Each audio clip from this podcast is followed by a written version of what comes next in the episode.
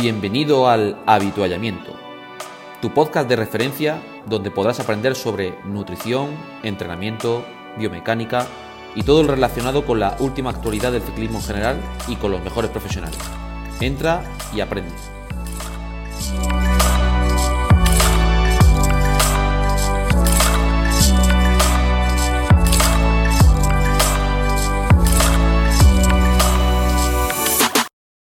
Buenas a todos y bienvenidos una vez más a tu podcast de ciclismo, tu podcast favorito, El Habituallamiento. Y bueno, saludado una vez más a mis compañeros Raúl Cedrán, Che Marguedas, Javier Sola, David Barranco. Muy buenas. Hola, buenas. ¿Qué tal? ¿Cómo estáis? Estamos todos. Bueno, tenemos, estamos todos aquí, ¿no? ¿no? falta nadie por hoy. vale. Eh, bueno, queremos traer hoy un siguiente episodio y donde vamos a comentar un poco, bueno, una, una, pequeña conversación que hemos tenido en nuestro grupo de WhatsApp que tenemos los cinco en, común sobre un tweet que se ha publicado y bueno, me gustaría que Raúl nos comentara un poco, eh, que contextualizáramos, oye, ¿qué es lo que hemos visto en ese tweet? Eh, ¿De quién es el tweet? ¿De qué va? Y comentemos un poquito la temática. Cuéntanos un poco, Raúl. Pues mira, estamos, estamos un poco alucinados, aunque es un tema viejo, pero los papers que han sacado un chico que se llama eh, Peter Leo y, un compañero se llama eh, James Sprague de Sprague Performance, los seguimos en Twitter, nos siguen, pues están estudiando mucho el tema del Power Profiling en, en, pros y en sub-23 y bueno, han hecho ahí de, de un par de temporadas de un equipo eh, austriaco, creo que sub-23, o un, equipo, no sé si es profesional continental, han hecho un montón de papers, de artículos científicos sobre el perfil de potencia. ¿no? Entonces. Eh perdona, Raúl, es, la, es el trabajo de tesis doctoral de, Peter, Leo. De Peter. Con la revisión esta que han sacado final sobre el, sobre la potencia crítica, ¿no? Si mal no recuerdo, que han sacado alguna hace poco una revisión y forma todo parte de, del compendio de artículos de su tesis doctoral. Mm. Pues eso, una tesis doctoral, explícalo tú, David, es un conjunto de, de, de, papers, de estudios, ¿no? Bueno, puede ser. un tema, ¿no? Puede hacerse de muchas formas, no, de muchas formas. De dos, básicamente, un, las tradicionales, que era como un, un, tema en el cual pues tú centrabas tu atención, pero bueno, ahora, pues desde que vino todo el cambio del modelo universitario y tal, Bolonia, pues se apuesta más por tesis doctorales no, no, no, lo, no, el clásico libro gordo, grande, sino pues tesis mucho más fina, de 80, 90 folios. Por compendio de artículos. Que lo que hacen es eh, juntar varios artículos sobre una temática, ¿no? Pues eso es lo que se, se conoce en la tesis como por, por compendio de artículos. Y en este caso, pues creo que la de Peter Leo, si mal no recuerdo, son 4 o 5, que hace, pues compara el Tour de los Alpes, uno de ellos, un equipo sub-23 con uno, con, perdón, uno sub-23 con uno profesional, si mal no recuerdo, luego tiene otro de que compara las etapas de, en las etapas de montaña y luego tiene el, la revisión esta que han sacado ahora de lo que te decía, de es que no, no, quiero equivocarme, no sé si era sobre potencia crítica o sobre lo que estaba hablando. y, era de potencia crítica y bueno, pues tiene alguno, algún artículo más. Creo que eran cinco o cuatro artículos que componen la tesis. Dependiendo de la universidad, pues se piden más, se piden menos. Por ejemplo, en la, en la europea tenido trabajo se piden, se piden cuatro y, por ejemplo, pues compañeros del grupo de investigación, nosotros, Almudena, por ejemplo, leyó Almudena Montalvo leyó hace poco su tesis también por compendios de ciclismo, pues también cuatro artículos que tuvo que juntar y bueno, pues es un poco la, forma en la, que, en la que se gestionan esas tesis doctorales. Mira, tengo la tesis doctoral de, Peter Leo delante porque yo, yo me he aficionado desde hace un tiempo a...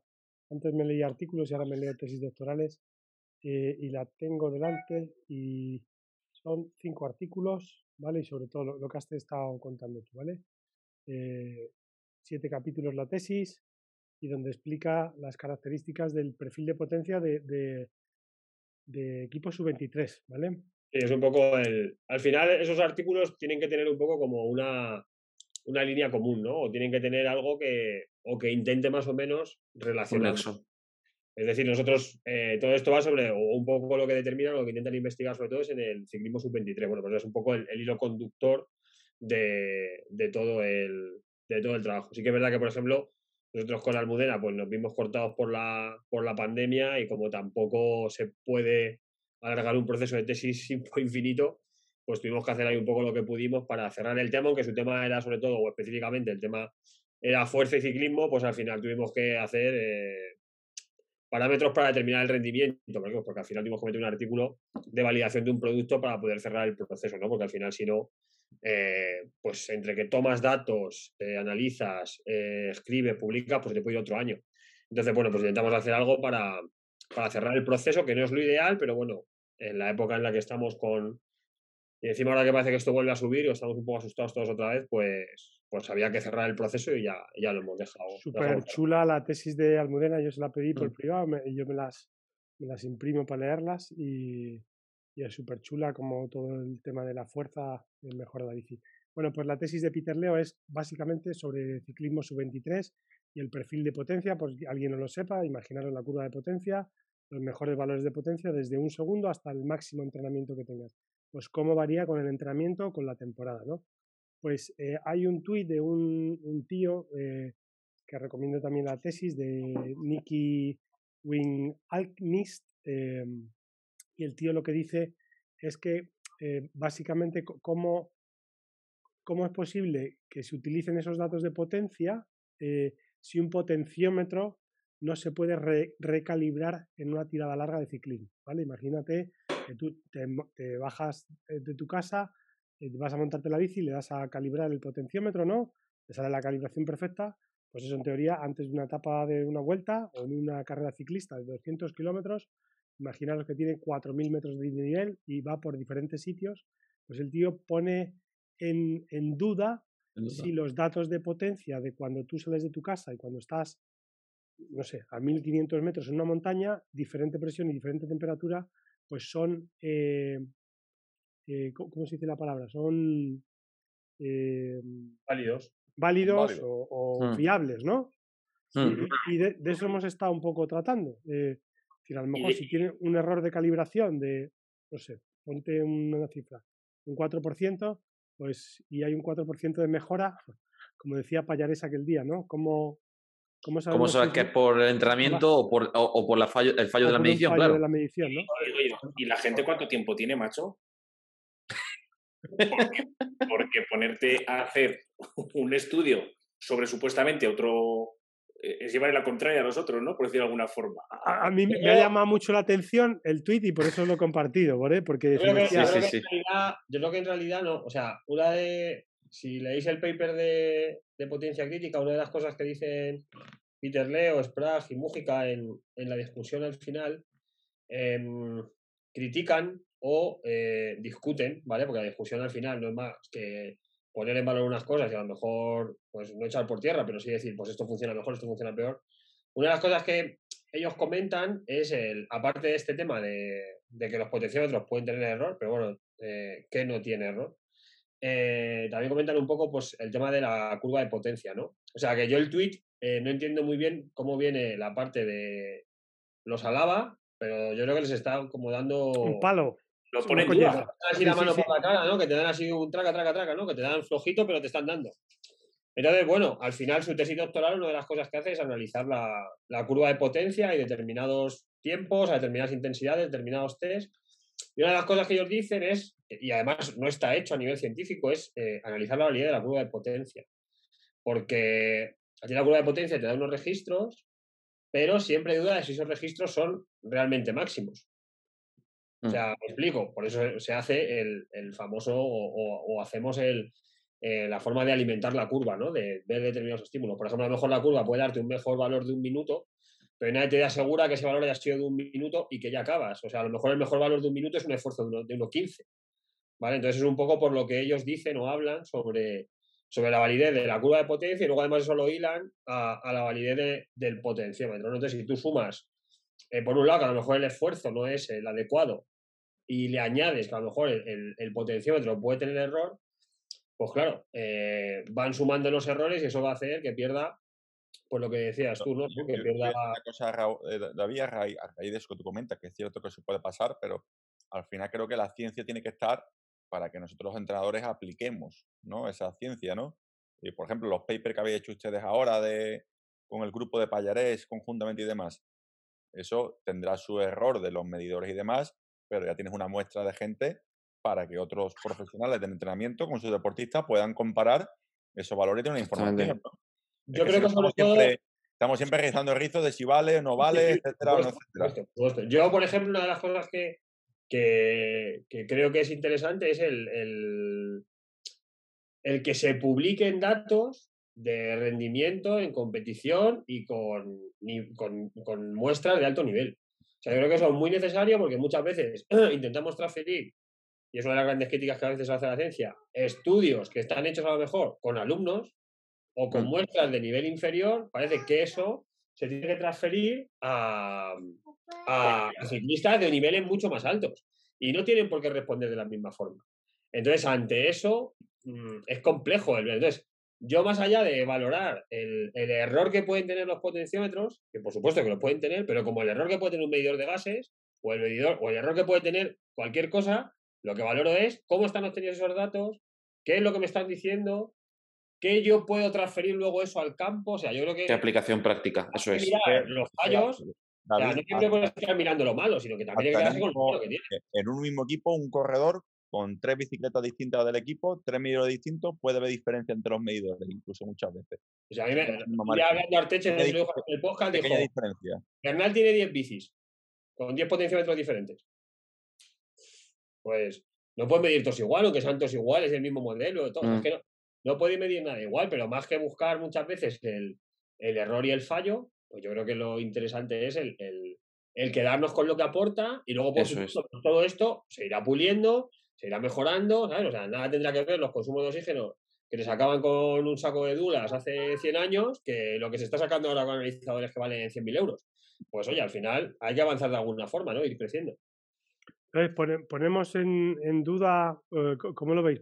Ponemos en duda todo lo que medimos. Yo no lo pongo en duda, ¿eh? pero ponemos en duda porque la gente al final también habla con ellos, te hacen sus com en Strava, te hacen sus mejores registros eh, no solo de potencia, al final si alguien te mejora un 10% y el, y, el error es del 5, pues por lo menos tienes la seguridad que te ha mejorado un 5%, ¿no? Eh, ¿No? ¿O, qué hacemos? Ahora va a dudar toda la gente. Yo, yo creo que la clave. Potencia. Yo, yo, creo que la clave no e, es sacar aplicación práctica. No es que eh, se tenga que fijar uno prácticamente en un simple número de una curva de potencia y pensar que eso es lo que va a misa solo, sino entender eh, qué nos está indicando eso a nivel funcional. O sea, es como la típica pelea que se monta siempre entre el FTP, que si la potencia crítica, que si el máximo estado estable del lactato. Eh, se trata de que tú tengas un indicador que a ti funcionalmente te permita trabajar y tener sentido práctico.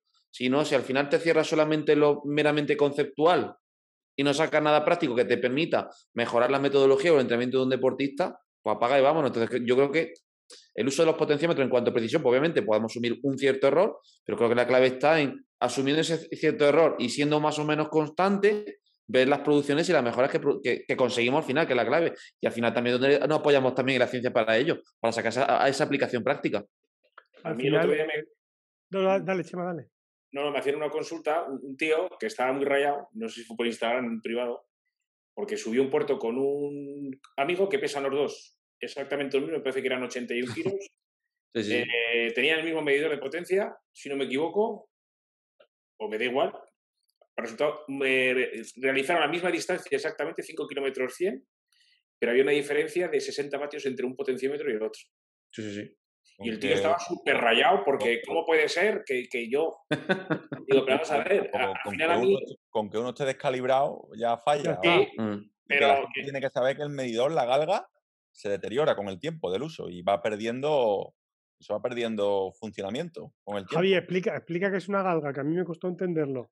Si la galga es, lo que mide la deformación cuando tú aplicas fuerza, ¿vale? Es una galga tensiométrica, pero conforme eso se le aplica fuerza, se va desgastando con el tiempo. E, es un aparato, para que lo entendáis, cuando se aplica fuerza se dilata o, o disminuye dependiendo de la fuerza que le aplicáis, ¿vale?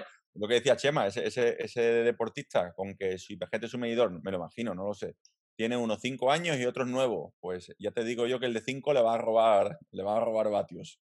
Bueno, métele, métele también conceptos como la técnica de pedaleo, que yo puedo generar los mismos vatios, pero cómo puede ser el aprovechamiento y que genero menos también, que esa es la historia. Que también tenéis que ver que. Ahí échale mm, otros 30 vatios, si quieres.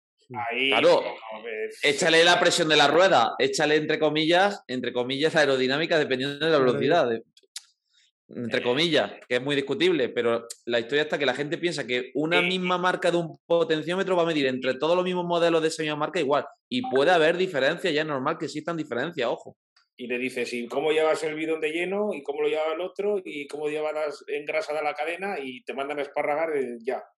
Pero hay casos peores. Como uno que me viene nuevo y descargo todos los datos de potencia.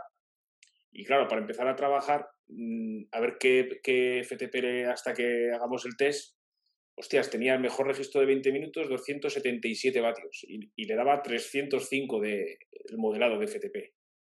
Sí. Y no había por dónde cogerlo, pero tenía, que tenía toda la zona de 3 minutos, de, de uno y medio a 3 tenía la curva desplazada. Súper disparada. Cabello, y digo, hostia, Digo, este se ha pegado unos chachos hasta que me dijo no, que es que le había cogido la bicicleta a su hermano de vez en cuando, ¿sabes? Peligro eso, ¿eh? Hostia, digo, por favor, pues más no, no le deje la bici porque está totalmente descojonada la, la curva, claro. Yo, yo, yo, yo, he entrenado también a, a, una familia que son dos hermanos, un infantil, que le coge el hermano a, la, la, bici al hermano, que era catetillo, claro, y tiene, y al revés, ¿no? Que se cambian la bici. O el padre coge la bici del niño que tiene potenciómetro, y claro, y ves un día ahí 1200 vatios a un muchacho de. ¿Qué coño ha pasado? ¿Aquí qué ha pasado? ¿Qué, qué, no, que le ¿qué te has metido? La bici. Hombre, dime eso porque anulamos ese entrenamiento. Y Más al final, si, si la, aunque mida de más o de menos, si siempre es con el mismo potenciómetro y mm. se puede trabajar, otra cosa es.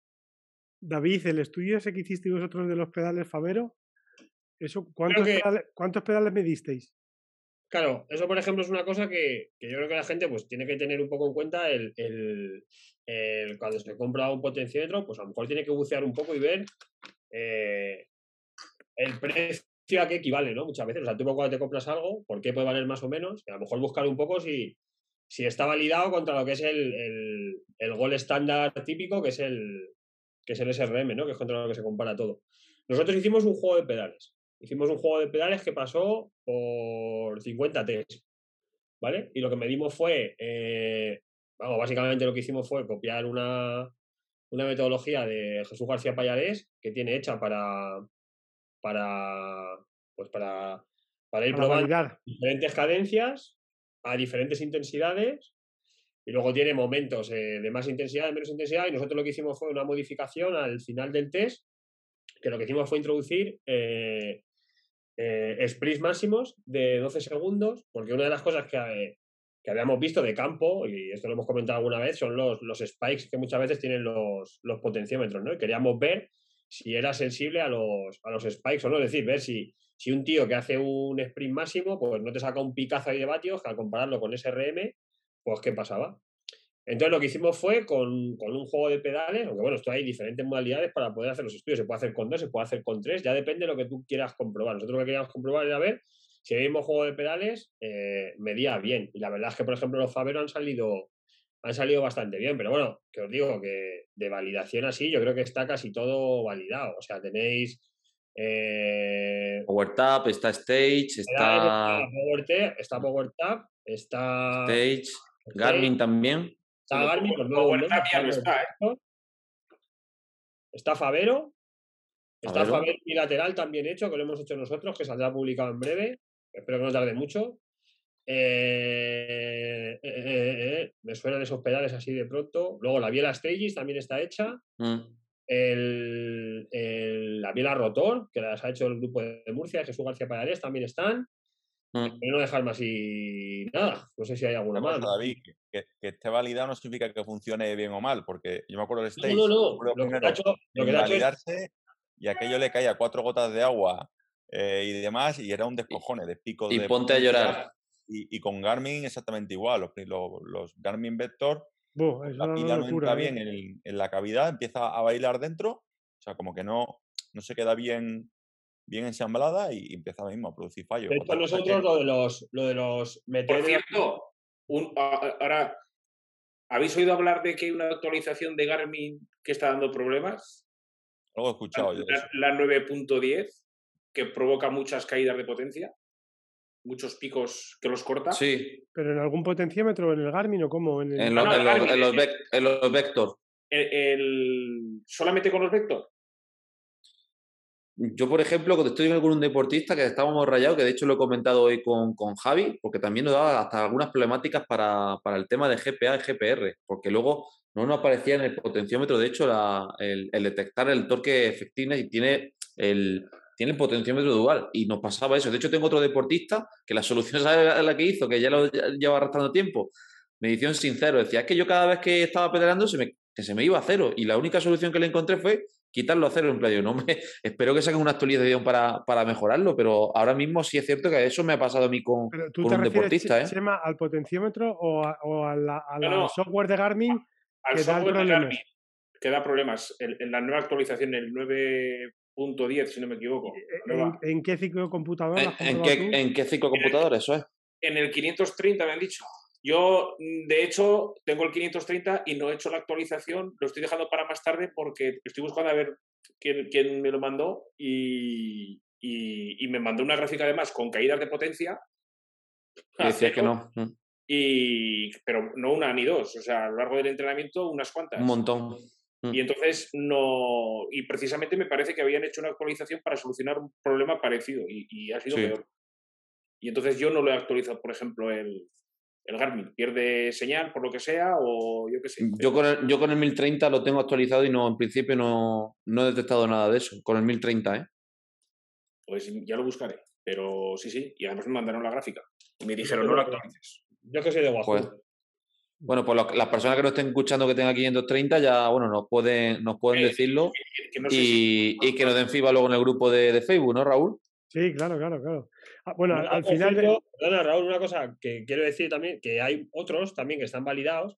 Hay un estudio hecho que no recuerdo el otro ahora mismo, que lo que hace es, con una cinta, un tapiz rodante, eh, controlan los vatios que se pueden generar y ese, ese la verdad es que estudio me encanta porque han probado Power to Max y sale bastante bien.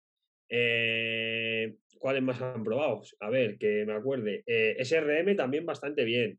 Habían probado Durace y también bastante bien. O sea que mm. habían hecho ahí con una cinta con, como con un contrapeso que le metían. Bueno, está ahí la figura. Sí, como. Mm. Y, la verdad que, que, más o menos, o sea, a ver, para que os hagamos una idea, todo lo que está en el mercado. más o menos mide bien. Todo mide bastante, bastante bien, con más o menos porcentaje de error. Yo siempre se había escuchado, no, es que el rotor es súper favorable. Bueno, pues yo he tenido rotor toda la vida, y luego he pasado a Shimano Durace y, y no, y, no y, o sea, y no he empeorado como se suponía que iba a empeorar. Más o mm. menos los datos los mantengo. O sea, que a lo mejor mi rotor medía bien, ¿vale? Sí que se han escuchado cosas, pues que esté allí, pero fijaos, el problema, lo que decía Javi, no vienen del potenciómetro de la deformación, vienen por eh, que entraba agua, que la pila. Bueno. De, hecho, los lo Vector pasaba algo similar con el tema de la pila. Ya lo he encontrado. Nuestro amigo Luis me lo mandó. Lo del. Me dijo, no se te ocurre actualizar el Garmin a la 9.10 se cierran los canales AMPLUS y pierde la desconexión de todos los dispositivos todo el rato. Y me ha pasado una gráfica que en 36 minutos ha habido 14 pérdidas de, señal, con todo picos de, potencia hacia abajo. Mm. Ahí lo dejo. No sé si se. yo,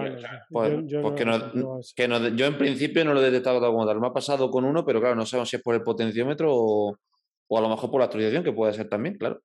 Pero bueno, de todas maneras, que aquellas personas que estén escuchando que nos den feedback y que nos cuenten si le está pasando y oye, pues entre todos nos ayudamos. Volviendo un poco al tweet, ¿vale? La, idea era eh, del, hombre este, del Nicky Wingfield, eh, si durante una, una carrera larga eh, falla el potenciómetro. David, de eso sí que no hay estudios, ¿no? no, eso no. Una de las cosas, por ejemplo, que lo nombro otra vez y aprovecho con Jesús, que hemos comentado alguna vez, sería muy bueno medir, eh, o sea, sería muy bueno el ver la pérdida de fiabilidad, es decir, mismo potenciómetro, ver qué pasa durante un año sin calibrarlo. Por ejemplo, ver qué podría llegar a pasar. Y compararlo con otro mismo dispositivo, por ejemplo, que lo calibres todos los días. O sea, que monitorizar durante un año un potenciómetro que no se calibre y otro que esté en todo momento calibrado y que sea. Eso es. Y mm. ver si se produce en diferencia. Lo que pasa es que, claro, habría que tener un sistema mecánico que porque si no, al final con los potenciómetros lo que pasa muchas veces es que no estamos validando el potenciómetro, estamos validando, por decirlo de alguna forma, estamos validando al que está pedaleando encima de la bici, para ver si lo hace bien.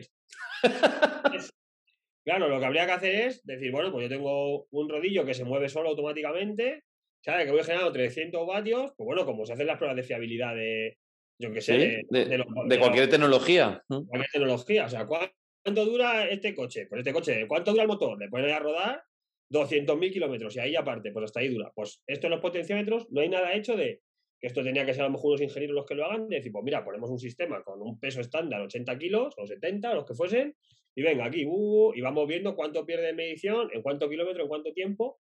Y sobre todo lo que comentaba esta, mañana con Javi en el grupo, que, habría que saber, que se sabe o que se puede saber, pero que habría que saber, o el potenciómetro tendría, que darte como los coches cuando te salta una luz, de, te toca la revisión, pues el potenciómetro tendría que tener, aparte de la opción de el cero offset o calibrar todos los días. Una centralita, ¿no? Como. Mm. Oye, que ahora yo creo que ya estamos en el punto de que has hecho tantos kilómetros o tantas horas pues te toca el, llevarlo a algún sitio donde te lo dejen bien y que sepas que corriges esa medición. Por ejemplo, ese SRM te lo hace. SRM cada mm. cierto tiempo tienes que llevarlo. Si tú coges cualquier, bueno, cualquier encoder no, pero los encoders que se utilizan para investigación, cada cierto tiempo tienes que llevarlo, el índice de calibración para ver si mide lo que está midiendo y al final... Lo que tiene que ver la gente, David, es que si tu medidor te da de valor de calibración, como te aconseja el fabricante, me lo voy a inventar porque no me lo sé de memoria, entre 0 y 20, ya sabes tú, cuando eso se va acercando a 20 por ahí, es que eso empieza ya, va a empezar a, fallar. Y lo próximo que va a ser que, que, va a ser un valor de calibración que no es el correcto y ya tú sospechas de que la galga no... Claro, y luego ahí también te puede pasar una cosa, y es que tú asumas, el error.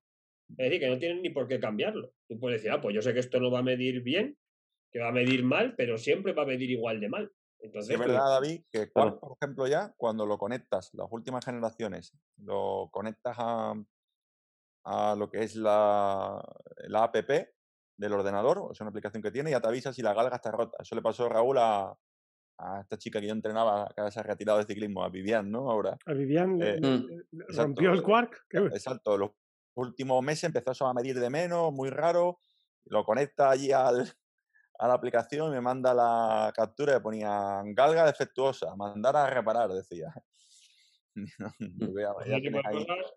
Y haciendo unos valores muy, o sea, muy raros. De todas maneras, a nivel cicloturista o nivel casero, todos tenemos nuestra cuesta cerca de casa, nuestro puerto, nuestro segmento, que podemos validar si vamos mejorando o no, ¿no?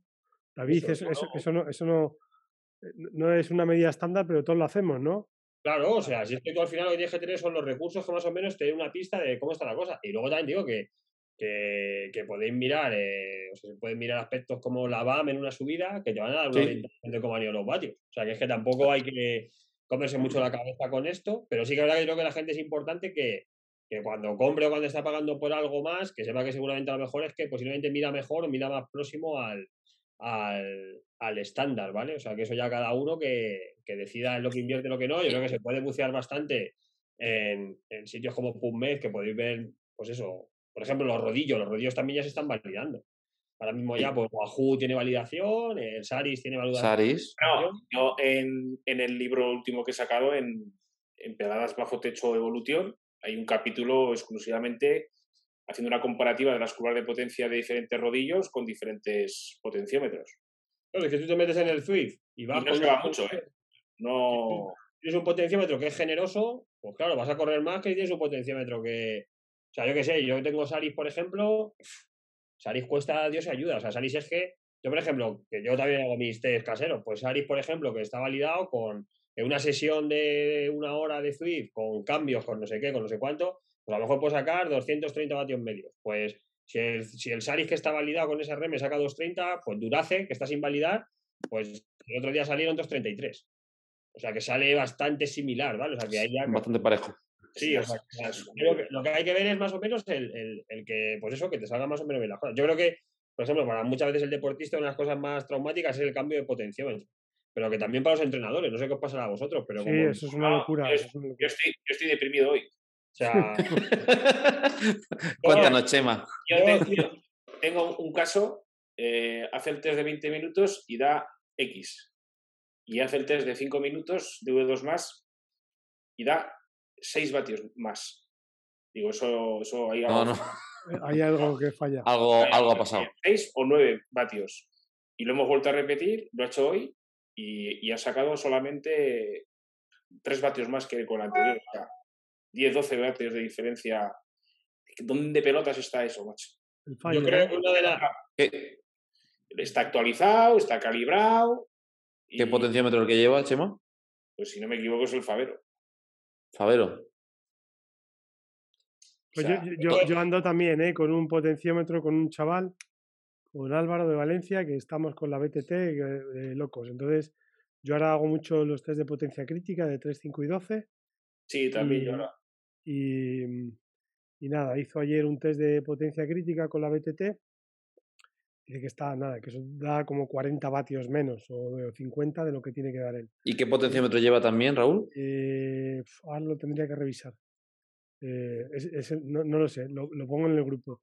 y mañana le he mandado a hacer el test de 12 minutos, que no es muy, a ver qué tal. Mm. agresivo, con el de carretera, a ver si son 50, 30, 40 o es que está en menor forma de la que cree él y está agobiado, no sé, es una cosa de esto que es el, día a día nuestro, ¿no? Estoy un poco temblando a cuando dan las bicis de los equipos. También. Estoy temblando ahí cuando... Como cambie el, el, ciclista de equipo, es una locura eso, porque no sabes si va mucho mejor, pues bueno, parece que la gente es tal. Pero si le haces un test de lo que sea, de 5, de 20, de 30, de lo que sea, y el tío saca 30 vatios menos, pues ya se empieza, ya empieza a los lloros. Con el peso, que peso más, que peso menos. Javi se ríe porque está diciendo, hostia, esto me suena, ¿no? ¿A qué me recuerda esto? Yo se lo tengo dicho, o sea, yo una de las cosas que digo que, que para evitarse estos malos rollos, que pues tengan una bici con su potenciómetro. No, no, que unos pedales. Sí. como eso, unos pedales y mira, por lo menos, y durante una época te dejo yo mi Fenix 5 y vamos registrando con una cosa por un lado y otra cosa por pues, otro. Sí. Y, vamos a aguantar así seis semanas hasta que se actualice todo un poco y déjate de rayar. Lo vemos. hace dos años en la concentración del equipo hicimos un test y era de 10 minutos y en el Cold Angels y el sitio era para todas igual, era salida aquí y acababan eh, en otro punto exacto donde estábamos nosotros ahí esperando, ¿no? Y claro, después cuando volcamos todos los datos, Mark y yo empezamos a meter un Excel, se veían unos descojones ahí. Y lo que decía, no puede. Hicimos un segmento en Strava para luego comprobar, pues el otro te las ordena todas por, por quién ha ido más rápido y demás.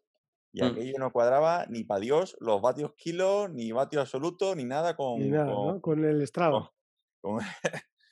Muchas veces la que subía más rápido, pues tenía menos vatios kilo que otra que había subido más lenta. Dice, y te das cuenta de la variabilidad que hay en, entre los propios medidores de potencia. Yo lo que os digo, creo que se ha mejorado mucho. ¿eh? Creo que estos tres, cuatro últimos años, creo que se ha subido mucho el nivel medio del potenciómetro, que se pueden conseguir cosas a precio mucho más razonable que hace años, que miden muy bien.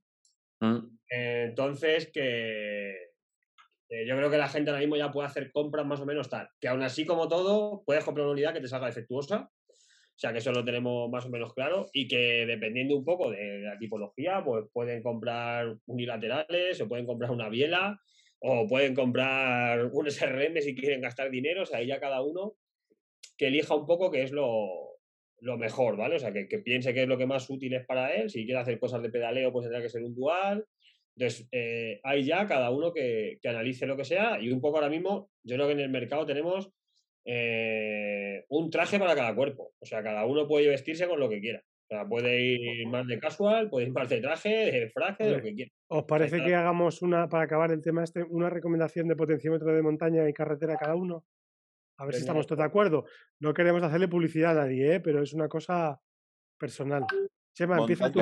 ¿Qué, qué, ¿Qué, recomendarías tú? Por, por, tu experiencia, ¿vale? ¿Hacemos un top 3 o, un top 1, Raúl? ¿Top 3 pues de cada disciplina o qué? Hasta la fecha, los Favero, los, los Dual, para mí son los que Power Tap también he llevado, también he llevado Vector, yo particularmente que he tenido. Y bueno, eh, y los que menos problemas hasta la fecha, Power Tap funcionaban muy bien. Y, ¿Pedales o buje? Eh, he llevado de los dos.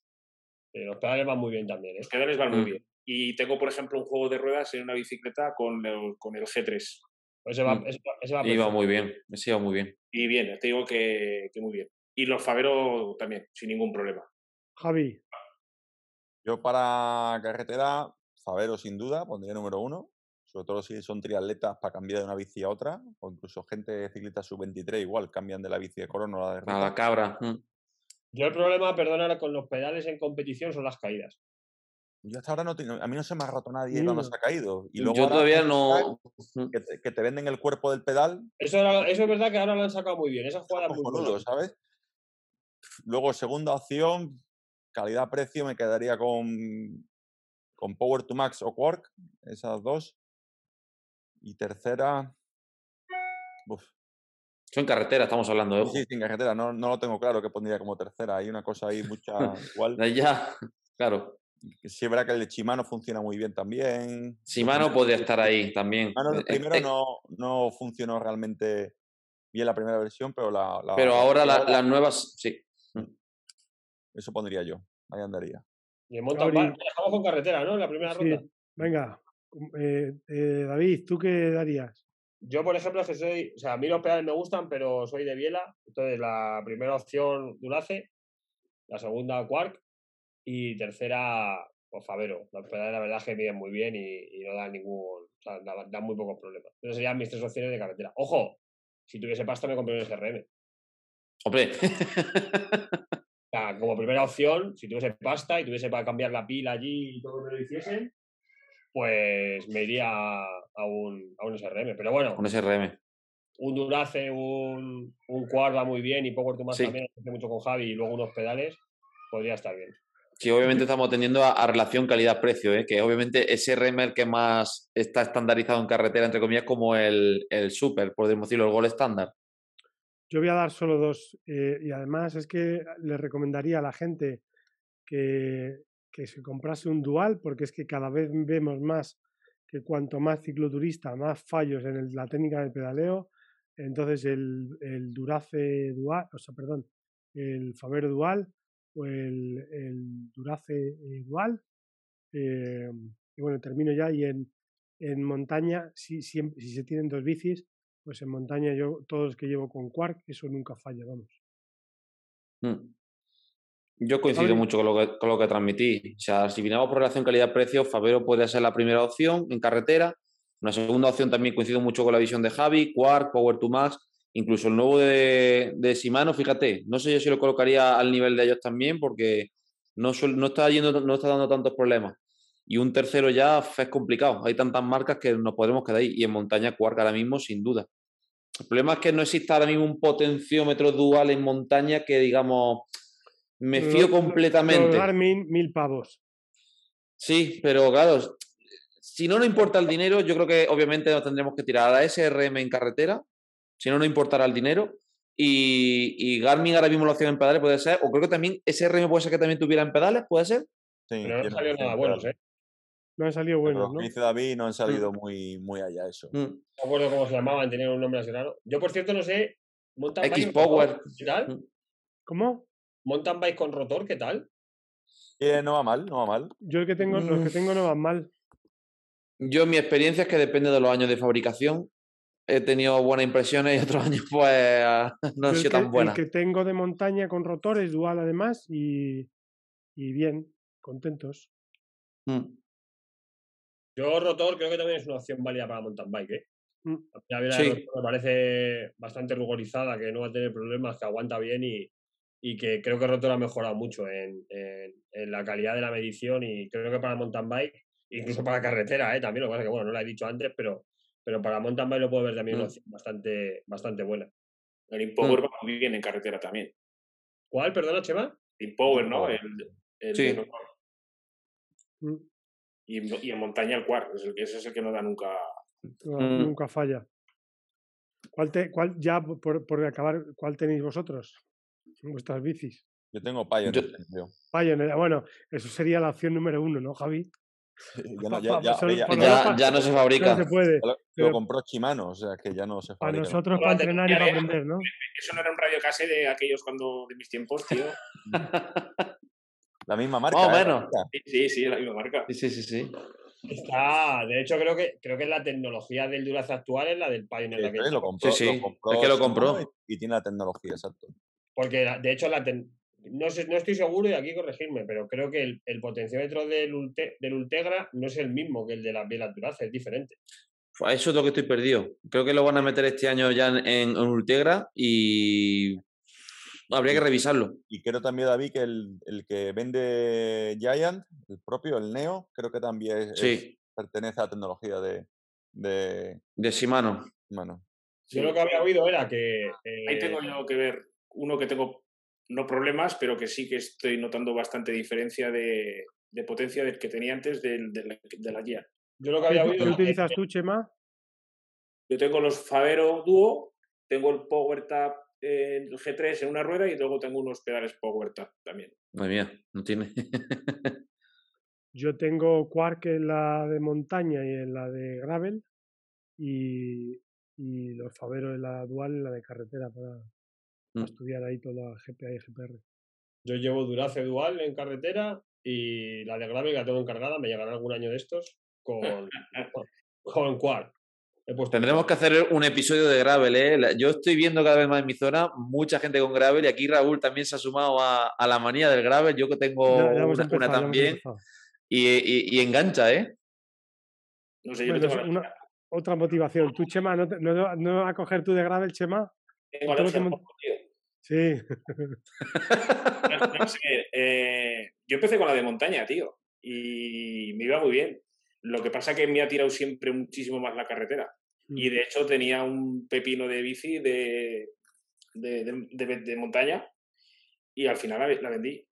No tengo bicicleta para salir de montaña. La, mm. de gravel es un boom, macho. Me, aburro, En los estudios biomecánicos, verdad que hace unos años venía al año 2, 3, y ahora es horrible la son todas, ¿no? que tiene bici de gravel. Sí, sí, sí. Mm. A ver, en, en, el, en España en general, muchos de los caminos para mountain bike, pues a ver, por lo menos en Extremadura.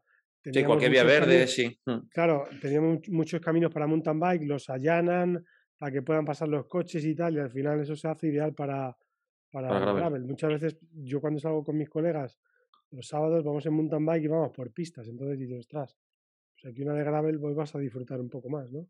Porque, porque vas a ir más rápido, nada más. Eso sí que me gustaría, porque si mm. contara mis experiencias con los imparables, me parece que lo he contado alguna vez con la BTT, que fui dos años a dar dos, training, dos talleres allí de... madre mía, ¿por dónde se tiraba aquella gente? Si por ahí no se puede bajar con una bicicleta, tío. Claro, eso es Si hay que tener mucha técnica para meterte bien con la, con la BTT. Y, y no es lo mío, eh, bajando con, con una BTT. Bueno, cambiamos el tercio ya, Chema. Cuenta, Cuenta, cuenta, cuenta, que vamos a hacer Un, episodio, especial para esto, ¿eh? que vamos a contar todo, pero Chema, da la, hoy... la, exclusiva. Potencia tus pedaladas 2. Analiza tus datos de potencia. ¿Qué, es eso? Los, los que estamos aquí mismo ahora. Los cinco jinetes del apocalipsis. Bueno, la, verdad que la idea del podcast fue un poco para para promocionar el libro, fíjate, y, un año después vamos a sacar el libro, ¿no? Después de hacer un, año de podcast, vamos a sacar el libro. Después de la pandemia, dos años, ¿eh? Dos años para hacer el libro. Sí, dos años, ¿eh? eh es que ha dado muchas vueltas esto. Y ya está, ya está, ya ha salido de cuentas, ¿no? En pandemia nos sobraba tiempo por mil cosas, todo el mundo emociona mil cosas y luego vino la realidad otra vez. Mm. Eso es lo que, eso es lo que pasó. Y ya, ha salido de cuentas, ¿no? El libro y ya está a puntito, ¿no? Está maquetándose, están diseñando la portada y supuestamente esta semana pues ya nos darán eh, la primera maquetación y a partir de ahí comenzará el tiempo de correcciones y, y nada, eh, supuestamente estará antes de, de, fin de año. Vamos, a ver, miradme aquí, os veo el vídeo de que ahorréis para Reyes, que tenéis el libro ya, ¿eh? sí, que será pues, para todos aquellos que quieran aprender cómo funciona el, el, análisis de, datos, yo creo que es una pasada de libro. O sea, no hay, yo sinceramente, eh, viendo lo que hay, no hay nada, no hay nada similar ahora mismo con, con todo el aprecio a todos los libros que hay ahora mismo en el momento. O sea, yo creo que va a marcar un antes y un después. Experiencia personal y opinión. Sí, no, y es que además va a valer para cualquiera que quiera aprender a, a, utilizar. O sea, nosotros trabajamos principalmente con WK. Hay alguna gráfica de Golden Cheetah, me parece, ¿no? Sí, pero hay muchas cosas que son extrapolables a Golden Cheetah, ¿no? Totalmente extrapolables. o a la curva de Training Peaks, o a la de Strava, o a la de IQ, que no hace falta. Es, eso es. Es un libro que tengáis los fundamentos. claro. Eso es, un libro que tengáis los fundamentos para ya empezar con una pequeña guía en cuanto a análisis de datos y, rendimiento, que es una cosa que mira que mucha gente nos pedí y la verdad que puede ser muy, muy interesante. ¿Para cuándo se puede prever o bueno, cuándo, cómo, cómo podría contactar la gente? Cuando estemos ya a punto, digamos, de que empiece la impresión, abriremos un tiempo de preventa para que la gente lo, reserve y supuestamente debería poder estar eh, enviándose ya a partir del 1 de enero. Estamos, podremos decir que eh, los Reyes Magos pueden traer el libro, ¿no, Chema? Sí, sí, no, ya está. No, o sea, es cuestión de. Ahora son malas fechas también para las, para las imprentas porque les viene muchísimo trabajo con tema de calendarios y historias mm. y tal, y van muy liados. Esperamos, me han mm. asegurado que si nosotros luego nos lo corregimos pronto, las maquetaciones, que eso se hace, es, lo que menos cuesta, lo difícil es mm. lo que hemos hecho ya, Mm. Eh, lo tenemos en, vamos, en cuatro días. No se hace uno la idea de cuánto cuesta sacar un libro hasta que estás en ello, ¿eh, Chema? Yo la experiencia que puedo decir es...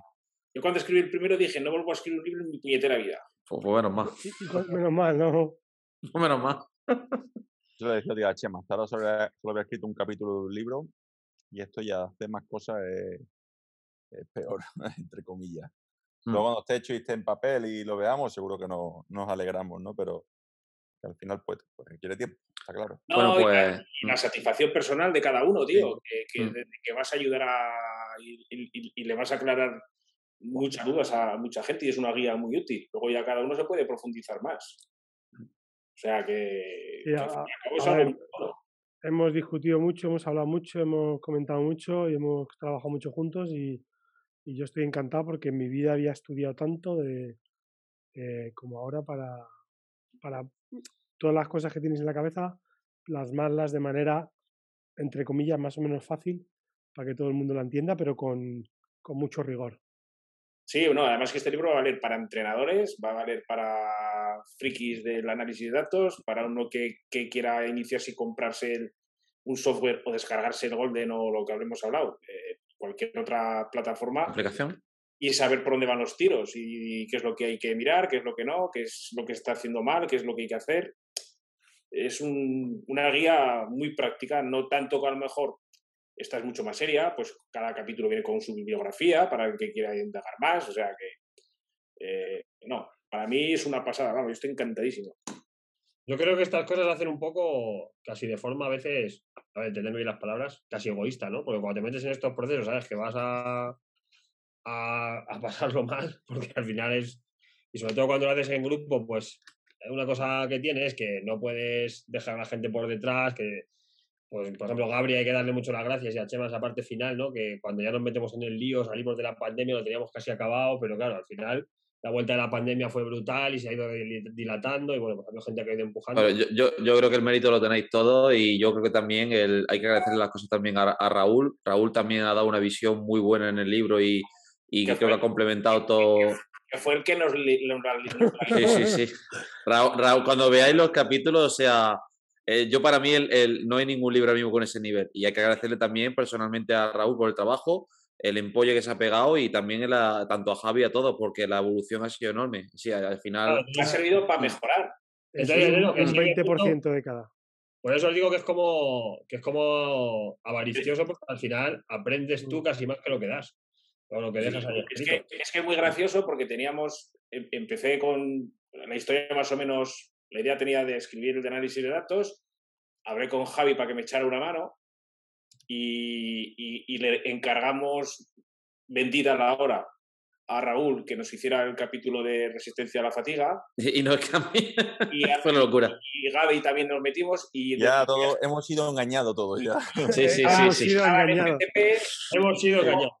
Y yo llamé un día a Barranco, oye, ¿por qué no haces tú, David, algo así de fuerza y del FTP? Y dije, oye, tenemos. Y el capítulo de FTP es muy bueno. Hablamos con David, que, que, tienen un estudio europea del FTP. Digo, pues puta madre, si todo lo que venga aquí a sumar. Todo lo que sea mejorar. Hasta que llegó Raúl y nos entregó su capítulo de resistencia a la fatiga. Y ya fue buen giro, hostia, hay que subir el nivel. A tomar por saco, ya le hemos liado. Hay que cambiar, hay que cambiar esto de, de tercio porque Se subió el listón. Se le subió el listón. No, totalmente. Y creo que hizo muy bien y nos ha dado una visión, oye, de complementar todo bien. Y yo creo que la verdad que... un año más tarde, ahora ya lo, vamos a. Mm. Bueno, que en realidad se, ha dilatado, más por eso, pero que, esas dilataciones yo creo que son buenas.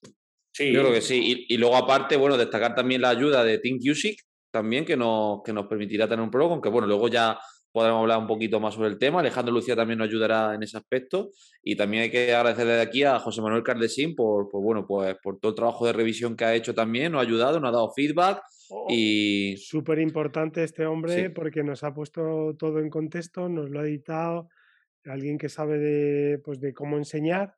Y oye, mira, mirar aquí, mirar aquí, mirar aquí, hacer esto, esto y esto. Y al final para que quede todo más o menos en concordancia. Yo también una cosa, que yo, bueno, eh, también se lo dije a Javi cuando me llamó en su momento, que se lo comenté, le dije, Javi, a mí, bueno, yo es que mi forma de trabajar es muy así. Me gusta bastante poco trabajar solo porque me aburro. Entonces le dije, yo voy con más gente. Yo mis capítulos están hechos tanto con, con Jaime Gil y con Pedro Valenzuela, el, el capítulo de fuerza y luego el de FTP con, con Pedro Valenzuela, ¿no? Que son gente con mm. la que compañeros de profesión con los que investigo de forma habitual, gente que trabaja en campo, gente que, ha aportado más que yo seguramente y que, y que bueno, que, también hace que, todos estos proyectos crezcan, ¿no? Que aunque no están o no han estado tan en el día a día, pero sus aportaciones son pues, para que al final la obra eh, crezca, ¿no? Y esté lo más completa posible. Esperemos que tarde mucho en descontextualizarse, ¿no? Que, que son el, muchas veces el problema de estos de este tipo de, publicaciones, ¿no? Que como...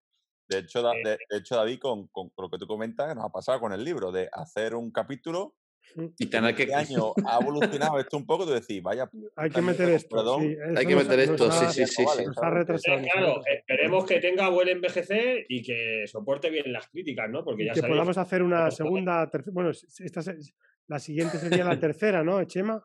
Una actualización en dos o tres años. Relájate. ya, ya llegará.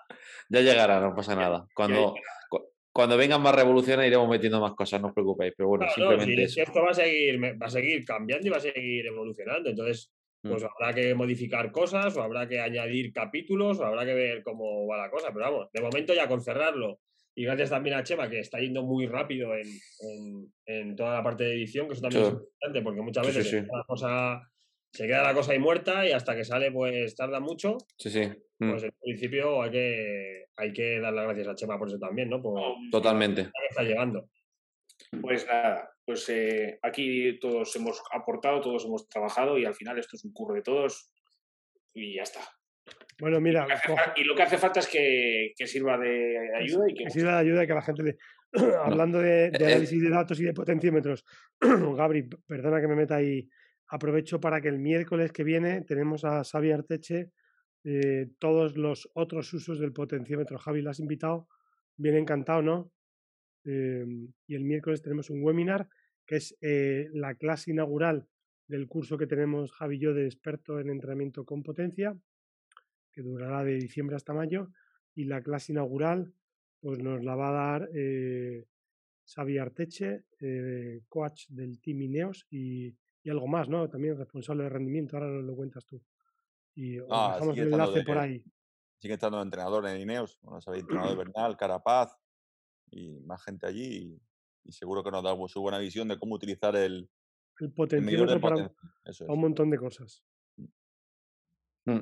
Pues bueno, eh, nada, comentaros eh, esos proyectos, atentos muy, bueno, sobre todo muy atentos a cuando se saque un capítulo especial del podcast del libro de Chema. Y bueno, por, mi parte, los proyectos que tenemos en Sport Coach, recordad que tenemos ahora descuentos de Black Friday en todas las formaciones. Eh, hay distintos packs y ahora es el momento, sin duda, si queréis aprender y, comprar. Así que os animamos aquí desde el podcast, bueno, a tanto el futuro libro que ya está ya a, la vuelta de la esquina, como la formación de, Raúl y Javi, que, seguro que es para no perdérsela. O sea que, os animamos a ello y que podáis acceder a todos esos contenidos. Muy bien. ¿Alguna cosilla más que comentar? Ya está, ¿no? Por mi parte, nada más y nada menos. Pues, pues, nada, os dejamos tranquilitos, muy atentos a cuando pongamos el episodio del, libro. Quien avisa no es traidor. Que cuando se lance el, enlace de preventa tenéis que estar muy atentos, ¿vale? Así que nada, os dejamos con este episodio. Esperamos que hayáis disfrutado muchísimo de, esta temática relacionada con la fiabilidad de los potenciómetros y los recursos que se utilizan. Y nada, que esperamos que esta pequeña sorpresa que ya todo el mundo esperaba, pues que, que os haya gustado. Un gran abrazo a todos y nos vemos en el próximo episodio. Hasta luego. Hasta luego.